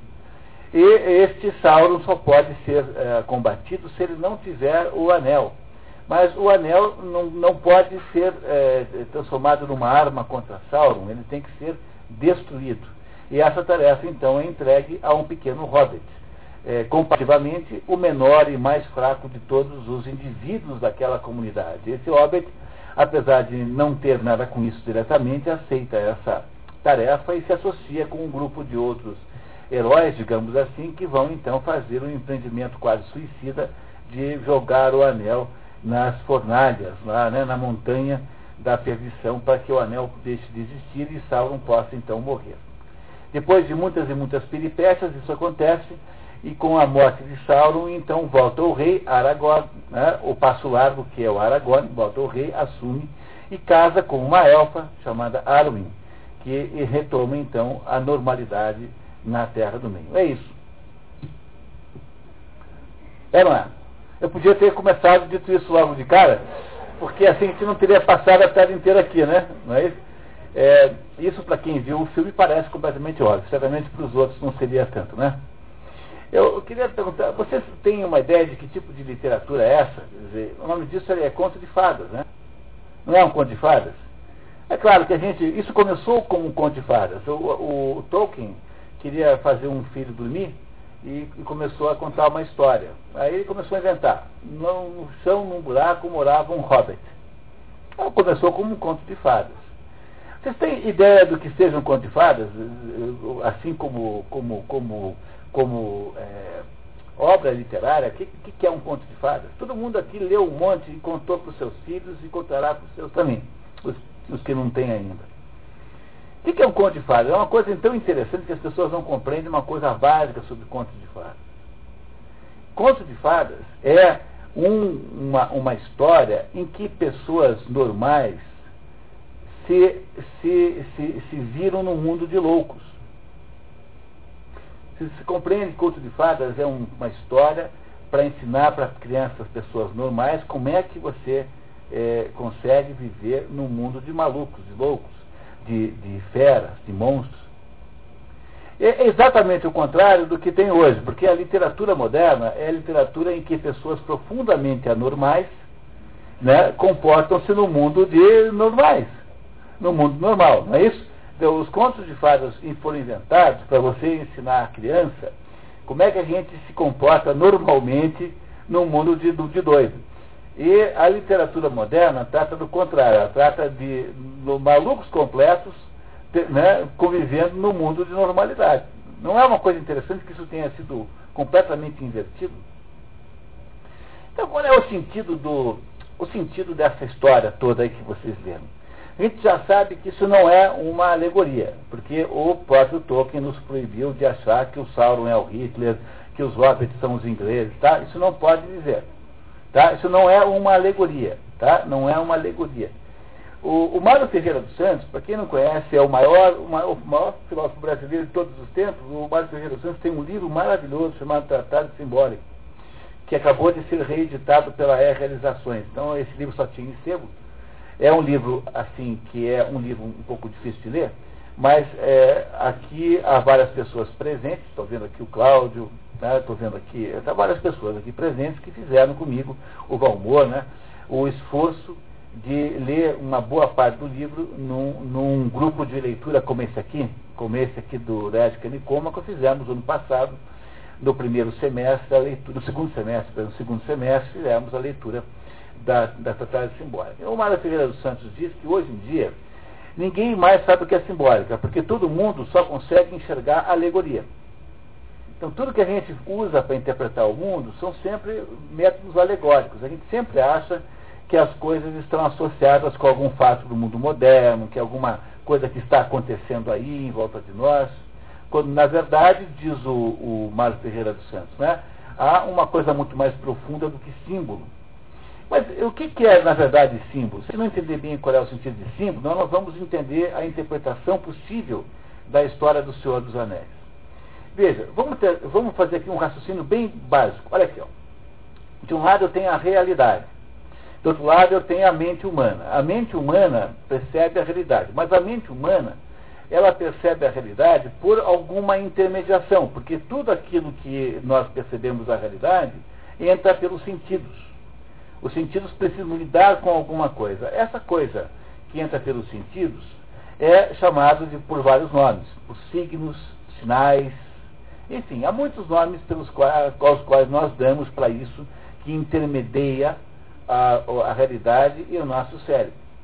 Antigamente, a, a, a gente achava-se que uma, havia uma categoria especial de, de, de intermediários chamados símbolos.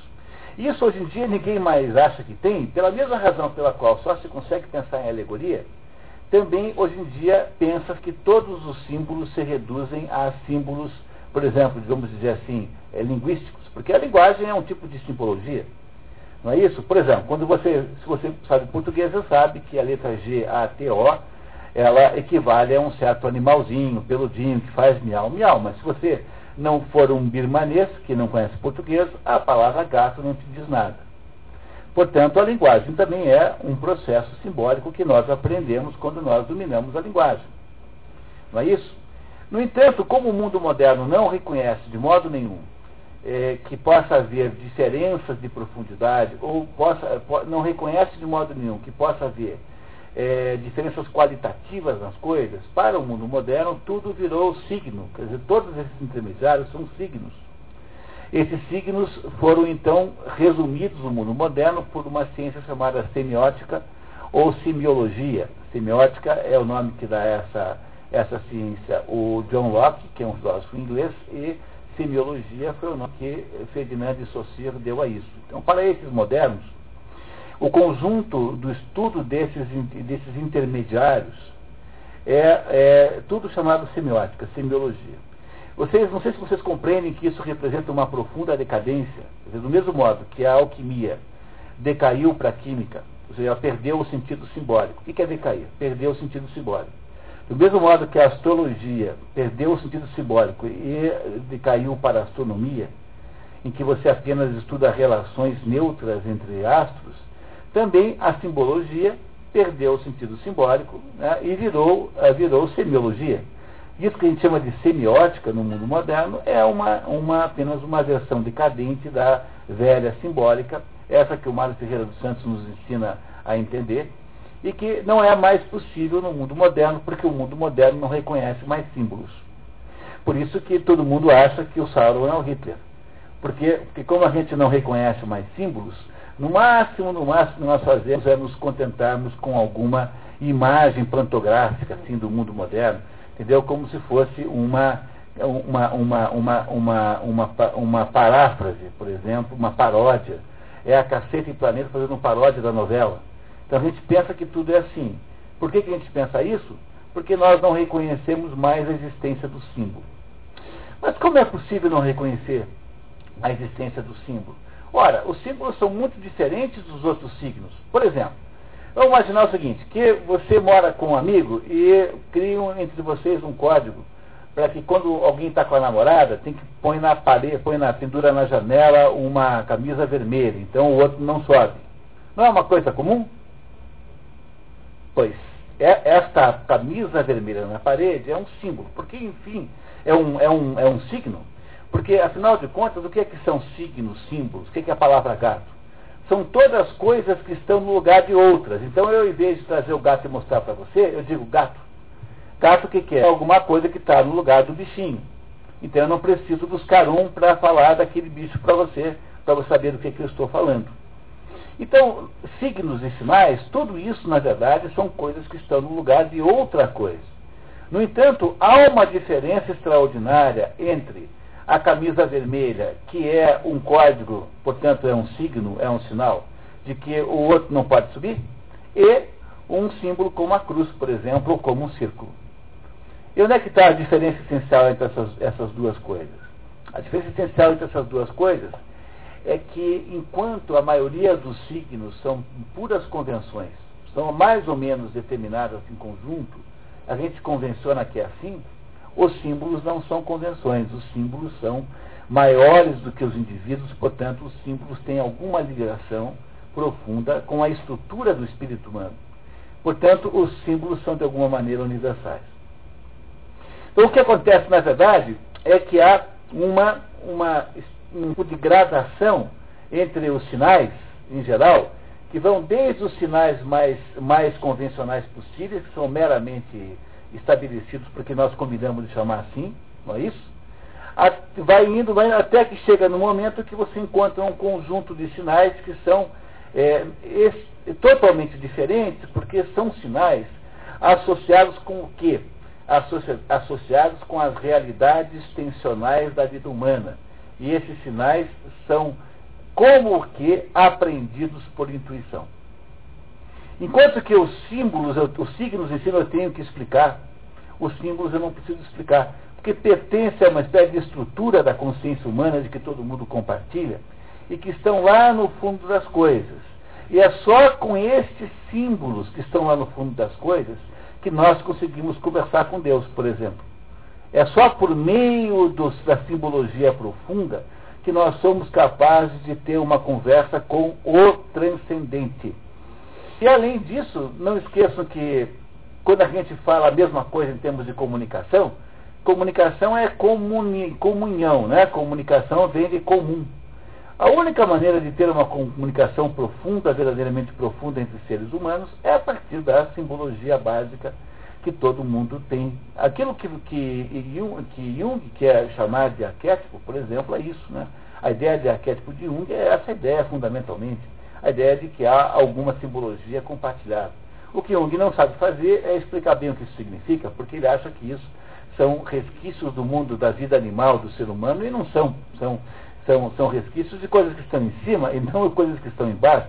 Mas Jung não conseguiu se libertar daquela ideia freudiana de que a nossa existência é baseada nos nossos piores instintos. E esse é o problema de Jung, que é um psicólogo importante. Então, o que eu quis, o que eu quis dizer para vocês é que a, a única possibilidade de compreender o Senhor dos Anéis é por uma interpretação simbólica. E o símbolo fundamental que está aí em, em, em questão, quer dizer, o símbolo fundamental que está aí sendo, é, sendo trazido é o símbolo do anel. Ora, o que, que o anel representa em última análise? Por que, que o anel tem que ser destruído a qualquer, de qualquer jeito? A história não é entre o bem e o mal, compreenderam? Porque a interpretação, digamos assim, mais comum é achar que essa é a velha e incansável luta entre o bem e o mal. Mas não é, nós podemos ir um pouco mais profundo. Se a gente é capaz de olhar para isso com um pouco mais de profundidade e entender de verdade a obra. Por que, que o anel tem de ser destruído? Para poder responder isso, eu tenho que responder a seguinte pergunta: o que é que ele simboliza? O que, que o anel simboliza? Que, que o anel é? Pensem, uma das características do símbolo é que enquanto os sinais, em princípio, não precisam ter nenhuma é, analogia, não tem de modo nenhum preciso fazer analogia com nada, eu posso escrever, é, posso em vez de dar uma camisa vermelha, posso colocar qualquer camisa na parede, lá no, na, na, janela. Não há nenhuma ligação entre a roupa e o perigo de né, interromper um ato amoroso, por exemplo. Né? Enquanto os sinais podem ser de qualquer jeito, podem ser de qualquer maneira, os símbolos não. Os símbolos necessariamente têm em si algum processo de analogia. Tem alguma coisa neles que fala, que entrega aquilo que ele simboliza. E o que, que o, o anel tem basicamente? É só descrever. O que, que o anel é? É um círculo perfeito, porém é perfeito o círculo do anel, mas ele tem uma outra característica. Qual é? Maligno não, não, não é implícito a ele a característica. Mas o que está na cara do anel? Quer dizer, que está no próprio anel, que a gente não pode deixar de perceber. Ele é um círculo circular, perfeito e pequeno. Não é um anel pequeno? Ele cabe no dedo, né? O anel, ele é circular, perfeito e pequeno. Pois o que tem que ser destruído é isso. É isso que tem que destruir a destruir aquilo que é circular, perfeito e pequeno. Olha, o que, que é isso em última análise? Por que, que o Tolkien se deu o trabalho de fazer uma vida, levar a vida inteira estudando isso para fazer esse livro? Ele não queria fazer um livro de aventuras, muito embora seja bom como livro de aventuras, não é esse o sentido pela qual um autor eruditíssimo como Tolkien, um homem que passou a vida inteira estudando coisa difícil, foi fazer um livro desse. Assim, toda a essência, toda a trama, todo o coração da obra está na destruição do anel. Ora, o que, que é o anel? Para vocês poderem entender o que é o anel, eu acho que a gente podia pensar eh, em olhar para esse assunto com outro olhar agora, para a gente chegar à conclusão certa. Muito bem, né? Então, então uma, duas maneiras básicas de você olhar para a vida e para o mundo que está em volta de nós é assim. A primeira maneira é você achar que esse mundo é cheio de mistérios. A outra maneira é você achar que esse mundo é cheio de certezas. Há um, uma tensão fundamental na nossa vida é o fato de que nós vivemos num mundo misterioso e, no entanto, nós só conseguimos viver na medida em que nós encontramos certezas. Não é isso? O que, que se chama de ciência? Não é um processo de obter alguma certeza sobre alguma coisa? Todo processo do conhecimento humano é um processo de perseguir certezas, de alguma maneira, de um jeito ou de outro. Há aí, nesse caso, uma contradição extraordinária entre essas duas coisas. Essa tensão, essa tensão natural entre os mistérios do mundo e as certezas que nós temos sobre o mundo, não pode ser resolvida, em última análise, porque eh, é assim que é a vida humana. A vida humana é essa miséria entre todo esse mistério que nos cerca, do qual não sabemos quase nada, e a necessidade de passarmos a vida encontrando alguma maneira, algum pedaço de tábua para a gente segurar nesse turbilhão extraordinário da vida. Vocês compreendem que isso é uma coisa tensional e que, portanto, não é solúvel? Tudo aquilo que é tensional não é solúvel. O que é uma tensão? Uma tensão é uma situação em que há um impacto, um, uma, uma, uma, uma pressão mútua permanente da qual não é possível haver solução nenhuma. Toda a vida humana é tensional. Não há grande obra de arte. Como é que você sabe que você encontrou um grande livro? Todo grande livro, toda grande obra de arte, toda grande ópera, toda grande pintura, toda grande obra humana de natureza artística é uma, tem no fundo um fundo tensional. Porque aí você sabe que o sujeito atingiu de verdade as profundidades essenciais da vida. Pois a ideia de que o anel é a solução para o mundo, ou seja, todo mundo querer pegar o anel, é uma tentativa de resolver o problema. Mas essa tentativa não funciona porque você transformar o mundo, né? você utilizar o anel como símbolo da solução para o mundo, do poder, é você criar uma solução perfeita, mas pequeniníssima. Você é fechar o sistema e não abrir. Portanto, no fundo, no fundo, o que se contrapõe ao anel não é o não anel, mas é a cruz. A cruz, no sentido simbólico, a cruz é uma forma geométrica que tem possibilidades para todos os lados. O anel e a cruz estão em oposição, porque o anel é um, uma, um sistema em que não há nenhuma possibilidade de sair daquela circularidade que é fechada. E a cruz, ao contrário, tem as possibilidades todas para todos os lados a, o anel corresponde à aceitação da explicação lógica como sendo a única possível, enquanto a cruz corresponde à possibilidade de conviver com o mistério. A, o anel corresponde ao fechamento, ao fechamento e à exaustão das possibilidades do sistema, porque o sistema reproduz nele próprio, enquanto que a cruz é, o, o, o, o, que não existe, o anel, existe, existe a possibilidade das múltiplas.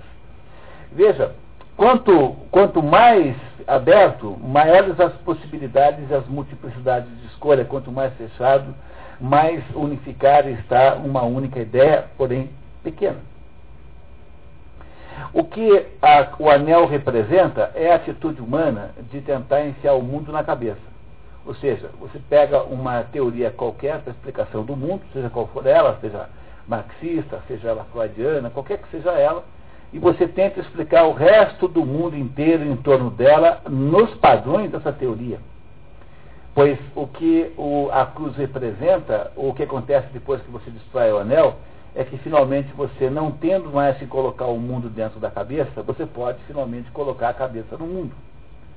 A possibilidade, a existência do anel é a impossibilidade da, do conhecimento humano verdadeiro, porque ele é uma espécie de prisão de uma ideia única, é o aprisionamento do homem numa proposição fechada, como se nós tivéssemos a possibilidade de explicar os mistérios do mundo numa fórmula qualquer. É isso que tem de ser destruído a qualquer ponto, porque se você não destruir isso, a Terra-média não tem futuro. Pois quem não tem futuro é a humanidade que não tem futuro. A manutenção do anel é a manutenção da circularidade do pensamento, que pode parecer perfeito, porque a nossa razão, a nossa razão é que, que faz com que as coisas sejam perfeitas. O anel é, a, é a, o predomínio da racionalidade no mundo e o, o, a destruição do anel é o predomínio da imaginação. Não existe possibilidade de vida humana fora da imaginação. Dentro da racionalidade estamos todos perdidos e todos condenados a repetirmos como papagaios determinado anelzinho que foi estabelecido como sendo a ideia dominante que nos cerca. O que o Senhor dos Anéis está propondo é destruir essa redução da vida humana a um pequeno conjunto de explicações que os seres humanos fazem a partir da sua própria percepção deles mesmos, ou seja, sem a possibilidade de permeação é, dessas coisas para, para fora, para com o mundo fora de nós. Na verdade, o que a gente nunca deve esquecer é que tudo flutua num mar de mistérios. E toda vez que você tenta produzir um anel, você transforma esses mistérios em arremedos de explicação para caber na sua pequena teoriazinha marxista, freudiana, não sei o que, não sei o que, que é só o que o mundo fez no século XX. O século XX passou o tempo todo criando teorias reducionistas nas quais você enfia o mundo. Então, o marxismo explica o amor entre os casais, explica o amor de pais e filhos, explica a religião, explica qualquer coisa pelo critério marxista. É só você pegar o, o autor certo. O, o freudismo explicará todas as relações humanas, todas as relações econômicas, todas as relações sociais por meio de explicações é, é, freudianas, ligadas à, à, à, repressão dos sentimentos, enfim, ligadas aos desejos. Pois são estas as analisações do mundo que o, o, que o, o, o Senhor dos Anéis está nos dizendo que tem que ser jogadas na fogueira das montanhas da perdição, porque não há modo da gente, não há modo da gente viver é, dentro dessas, dessas possibilidades, né? não há modo da gente viver assim, é, de modo saudável. Isso simplesmente não é possível, a humanidade não funciona assim. A natureza humana é mais ou menos como diz o Chesterton, diz assim, olha, nós temos que criar uma, a, a, a única proposição de vida que funciona é quando você cria uma proposição de vida em que você tem em relação ao mundo uma sensação de espanto associada a uma sensação de acolhimento. E o Chesterton acha que essa é a essência do cristianismo, aliás. É, a vida que funciona, a única vida, a vida que vai dar certo, em última análise, é uma vida que, ao mesmo tempo que se tem um espanto com relação a tudo que está em volta, tem uma sensação de acolhimento nesse mundo de coisas espantosas, nesse mundo de mistérios. É a única vida humana possível, em outra análise. Toda vez que você abdica de considerar o mistério, de considerar o mágico, o místico, quer dizer, você, toda vez que você acha que os milagres podem ser explicados pelas leis da física, você acabou de jogar fora a possibilidade de compreender o mundo. Não há vida filosófica possível numa dentro de uma perspectiva que tudo pode ser explicado, que é a primeira condição para você poder ter vida filosófica, é você partir da ideia de que tudo flutua no mar de mistério. Não é possível pensar o mundo não ser assim.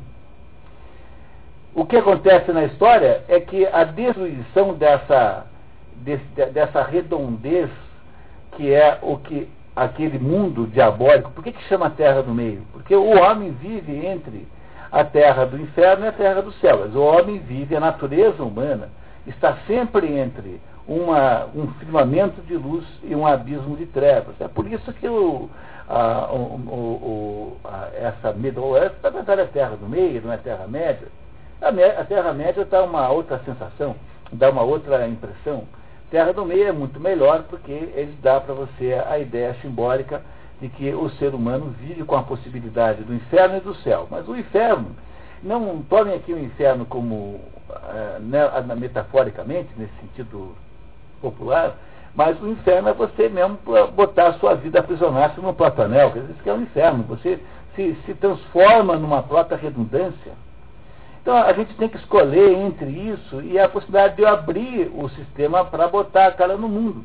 Porque nós não vamos terminar do mundo colocando o mundo na nossa cabeça, porque isso é uma pretensão extraordinária, não temos que fazer o contrário, colocar a nossa cabeça no mundo e não o contrário. É, esse o sentido dessa obra, é por isso que essa obra é uma das mais notáveis obras que foram escritas. Quando você, no final do livro, percebe que, lembra que o Aragorn casa com a Arwen, ora, qual é o sentido dessa história? No, no, no cinema é apenas um par romântico, né? Mas no, no, no sentido do livro é que a, a possibilidade de vida humana na Terra-média só funciona quando você faz o casamento da, do, da Terra com o céu porque a Arwen, ela representa de alguma maneira o céu. Ela é do grupo celeste que se retira e deixa a terra para os homens. Pois o que é que significa o casamento da terra com o céu? O casamento da terra com o céu é o casamento do espírito com a matéria, do espírito com as coisas humanas materiais. É a, a, a garantia de que o anel não será reforjado. É essa o sentido simbólico do casamento dos dois no final, que é um casamento meramente que no, no, no, filme tem uma, uma conotação muito romântica, mas que no, no livro não. No livro tem uma conotação apenas simbólica para não nos deixar esquecer isto, que é o casamento do, do Aragorn com a Arwen, é a, o casamento do, do, sol, do céu e a terra, que é o casamento que nos torna capazes de produzir uma vida humana. A vida humana não funciona forjando anéis para que nós reduzamos o mundo a eles porque embora eles pareçam perfeitos, porque eles podem ter até uma circularidade perfeita, como fosse um pistão de avião, né? entendeu? Imagina que um pistão de avião né, tem uma circularidade perfeita, mais do que um automóvel. Pois, no entanto, eles são pequenos. Porque uma perfeição de circularidade não implica que eles possam explicar alguma coisa. O que Tolkien faz é uma uh, mitologia que nos ajuda a entender eh, simbolicamente eh, que não é possível construir o século XX de novo como nós construímos. Nós estamos continuando a construir, né? Vamos dar com, a, com, a, com, com os burros na água, mas paciência. O que ele fez foi uma tentativa de demonstrar que não é possível governar, embora que coisa mais poderosa e atrativa não é alguém ter o domínio do anel para que todo mundo curve-se à sua, sua autoridade. Que maravilha não seria para o ser humano dominar todas as possibilidades da vida dentro das suas próprias mãos? Essa é a razão porque todo mundo resiste a entregar o anel. E até mesmo Frodo, no último minuto, resolve não jogar. Depois de ter quase se matado para chegar lá, ele finalmente percebe que destruir o anel seria uma coisa muito ruim. Pois o anel, diz o Gandalf com certeza, não pode existir. Não é que ele tenha que estar nas mãos do bem. Veja, o Saruman diz assim, um dado momento, acho que a gente não viu aqui no resumo, né? Diz assim, olha, vamos usar o anel para o bem, nós vamos só mudar o método, mas no fundo nossos objetivos são os mesmos. Todos, quando alguém aparece com a ideia de usar o anel para o bem, mas o anel não pode ser usado para o bem, porque o anel é essencialmente mal, porque o anel é uma redução ilegítima das possibilidades humanas. Então, no lugar do, do, da, da, da, lei da natureza, vamos contar que existam milagres. No lugar das certezas, vamos, vamos, vamos pensar em espanto. É muito melhor uma vida que se espanta do que alguém que só tem certezas. É muito melhor a vida de quem tem é, quem consegue viver com a dúvida do que só, de quem só tem certeza, de quem é, alguém que consegue viver com mistério é melhor do que quem só depende de explicações lógicas. Ser capaz de viver com esse mecanismo misterioso do mundo e achar que isso é bom mesmo assim é a arte de viver cristã, por exemplo, do ponto de vista religioso, mas é a arte de viver de modo geral. Entender que isso, tudo que existe em volta de você, é alguma coisa que você nunca compreenderá. Então não há nenhuma razão para aprender isso em nenhum esquema. Rodrigo. É. Não, mas o Gandalf é o maior é, vítima potencial, porque que intelectual não gostaria que o mundo funcionasse a partir do seu modelo? Veja o quanto Marx deve ser um fantasma no inferno feliz. Dizer que quantos milhões de pessoas não foram mortas para poder implantar a sua teoriazinha sobre, sobre sociedade? Né? Entenderam como, como deve ter, imagine para um intelectual que é um sujeito sem poder nenhum, porque a primeira casta intelectual não tem poder, ela tem só autoridade moral. O poder militar está com a segunda casta, o poder militar é o Aragorn. Ah, então a Andréa fez um raciocínio muito bom sobre as castas do Senhor dos Anéis e, e tem muito cabimento, muito do que a, a, a Andréa descobriu. Então o Gandalf é a primeira casta, ele é o poder espiritual. Ora, o poder espiritual vive o tempo todo precariamente, porque quem, quem, o que, que você é quando você é poder espiritual, quando você é um Brahman? Você só tem autoridade moral. Você não pode mandar ninguém obedecer. Há uma mania hoje em dia aí, dessas coisas de, aí, de administração de empresas, de dizer que é, conhecimento é poder. Mas conhecimento é poder coisa nenhuma. Só se você tiver o conhecimento dos números da loto, mas isso não é conhecimento quase nenhuma, isso é apenas uma informação, insider information ainda por cima. Olha, ao contrário, de modo geral, quem sabe alguma coisa não tem poder nenhum. O sujeito que mais sabe não está na universidade.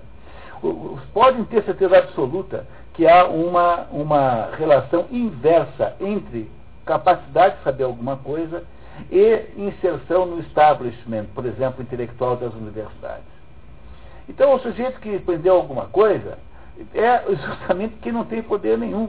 Ora, para alguém que está nessa situação de baixo poder, que coisa maravilhosa não seria controlar o mundo com o seu ideário, com o seu modelo? Esse é o anel que o Gandalf não quer botar no dedo dele. Porque ele sabe que o poder, a vaidade é poderosíssima e quem é que vai dizer que você não resistirá à tentação de mandar estabelecer imperialmente como as coisas são? Porque você desenhou o anel que todos querem ter, porque aquele anel representa o poder. O poder das ideias perfeitas, aparentemente, e pequenas. Olha, uma coisa fundamental na vida, hoje há muitas pessoas jovens aqui, né? Entenda uma coisa sobre a sua mente. A sua mente, ela é capaz de fazer coisas magníficas. A nossa mente racional, Raço significa ração, né? Razão significa comparação. Nossa mente é capaz de dividir, separar, juntar, comparar. Então a nossa mente tem poderes incríveis, por exemplo, de descobrir que há uma contradição entre os pedaços. Ou seja, que um determinado conjunto de ideias está torto. A nossa mente é capaz de resolver tudo isso. Ela é capaz de resolver tudo isso, mas a nossa mente é incapaz de perceber o que é verdade e o que é mentira. Nunca esqueçam que a palavra mentira vem da palavra mente.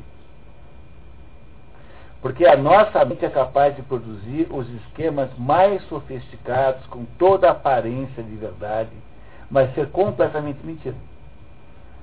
Porque a nossa mente não sabe fazer a permeação de verdade e mentira, porque a nossa mente é horizontal. Ah, então, horizontal. E quem diz para você se é verdade ou mentira não é a mente, é aquilo que os antigos chamavam de intelecto.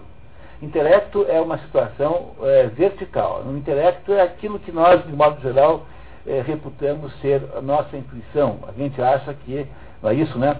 A gente acha que o, o determinada coisa é assim, o determinada coisa é assado. A gente sente que é assim, é assado. A nossa intuição, muitas e muitas vezes, é muito mais útil do que a nossa, o nosso raciocínio. Porque o, o nosso raciocínio é capaz de produzir todo tipo de auto-engano todo tipo de autoengano que você quiser imaginar, a maior parte das pessoas que fazem besteiras homéricas fazem depois de ter construído uma justificativa racional para isso enorme. Por quê? Porque não ouviram a intuição e basearam-se na razão. Pois a razão é o maior, ela é a origem e a, e a, e a, e a causa central daquilo que a gente chamaria de loucura.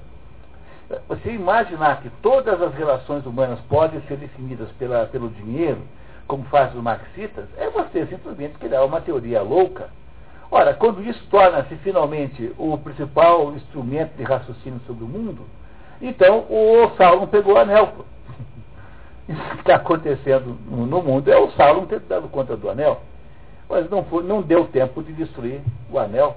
Então, quando a gente transforma essas coisas num instrumento de compreensão da vida, essas pequenas, minúsculas circularidades perfeitas que são o anel, nós destruímos o mistério da vida. Se você destruir o mistério da vida, você se torna incapaz, absolutamente incapaz de produzir qualquer espécie de conhecimento, de viver nesse mundo. Pois o que nós fazemos hoje em dia é criarmos um mundo cheio de anelzinhos. O anelzinho ambientalista, o anelzinho marxista, o anelzinho freudiano. Todos esses pequenos anelzinhos aí, anelzinhos, né, são aquilo que controla a nossa vida. O único jeito que tem é destruir isso tudo como o Frodo fez. Estava com a mão levantada aqui. Quem, era André, né? Desculpe só um minutinho, Antônio. Então, você não sabe, você não sabe as, as, as que eu já inventei para mim mesmo, entendeu? É, para fazer bobagem. A, a, mais, a mais, a mais assim, simples dela, amanhã é Natal. entendeu? Essa é a mais simples de todas. Você não sabe que a sua mente é capaz de produzir de falsas justificativas para você fazer as maiores barbaridades. Não, não que eu tenha feito muitas grandes, mas, mas que sejam, que sejam a, só são aceitar depois que a sua mente inventou uma explicação.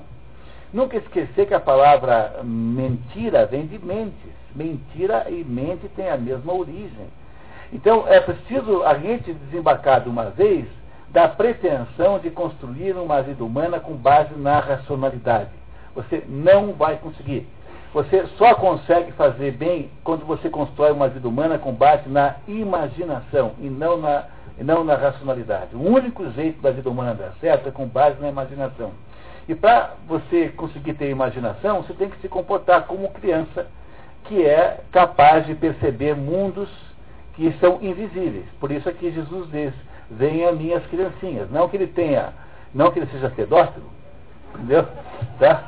Mas é porque ele está dizendo que o comportamento humano humilde, que é o comportamento que vai para o céu, é o comportamento que diz assim, olha, eu não entendo quase nada disso, pô.